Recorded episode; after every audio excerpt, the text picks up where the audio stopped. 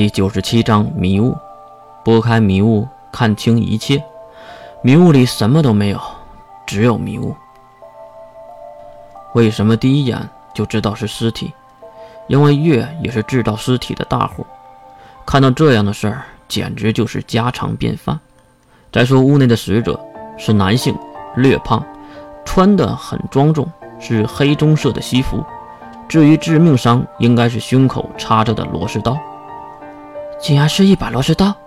这时关灵也是跟了上来，看到屋内的情况，也是捂住嘴，没敢喊出来。关灵，报警！毕竟这里并不是月熟知的地方，他应该是觉得走正常的程序比较好。还有就是看死者是在他们进了餐馆以后才被杀死的，也就是说是在他眼皮底下杀的人。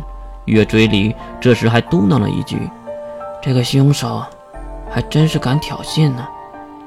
麻烦让一下。刚刚放下电话的关灵就被身后穿着警服的男人拦到了一边。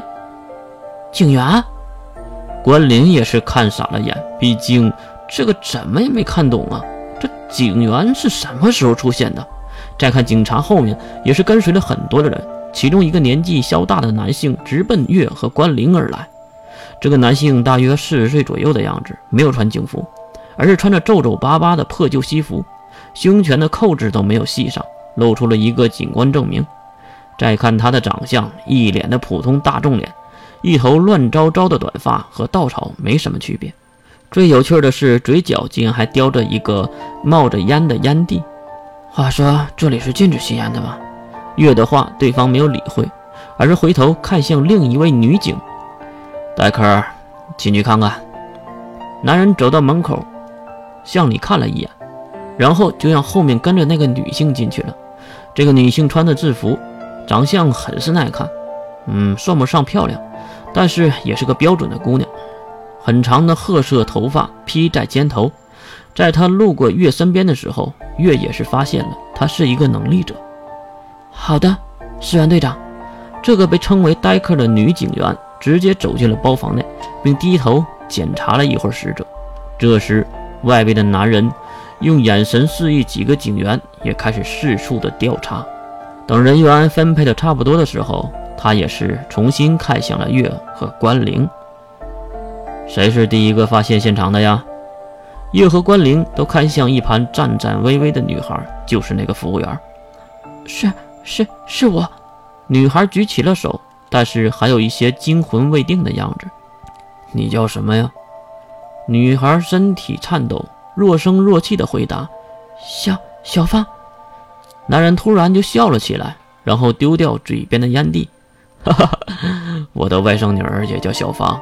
哦，对了，你可以叫我石原。和我说说你都看到了什么？”